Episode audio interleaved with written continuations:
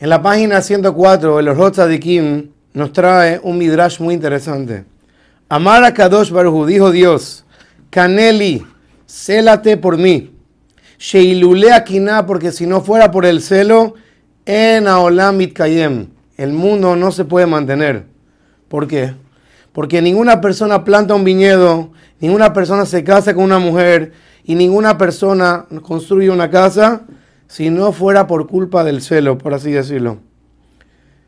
Y por lo tanto, si una persona va a construir una casa, es justamente porque vio que su amigo construyó una casa.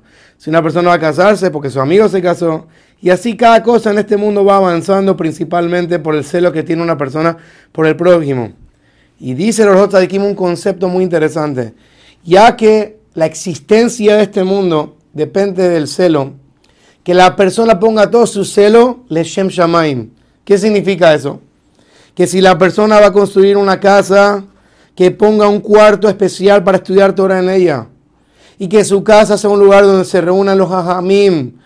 Y que pueda traer muchos invitados a la casa para poder hacer gesed con ellos.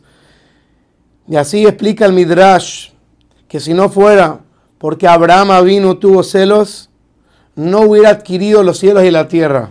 ¿Qué significa eso? El Midrash explica increíblemente que cuando Abraham vino se encontró con Malkitzedek, que era Shem, el hijo de Noach, y le preguntó por qué mérito pudieron salir de la teba del arca. Le contesta Malkitzedek a Abraham vino por la tzedaká que hacíamos dentro del arca. Y Abraham vino le pregunta, ¿acaso con quién hacían tzedaká ustedes dentro de la teba? ¿Acaso habían pobres dentro de la treba? Si solamente estaban Noah y sus hijos y sus esposas, ¿con quién estaban haciendo tzedaká? Si le pregunta Abraham vino. Y le contesta Malquitzede que hacíamos tzedaká con los animales, con los animales salvajes, con los animales domésticos, con las aves.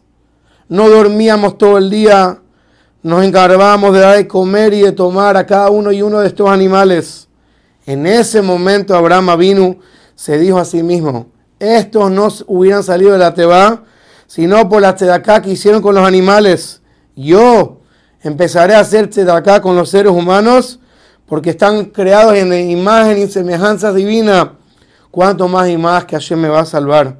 Y en ese momento fue que Abraham vino, plantó su famoso Eshel, que es su carpa, pero Eshel representa Agilá, Shetia, Levaya, un lugar para comer, para tomar y para acompañar. Y con este concepto, dice el de Kim, la persona tiene que celarse toda la vida. Siempre, todo lo que vaya a hacer, voy a comprar un carro para llevar a las personas a la sinagoga o para poder llevar más personas en mi carro. Y así cada cosa que la persona va comprando en la vida, que es la causa del celo, que la persona tenga la intención que sea Leshem por el nombre de Dios.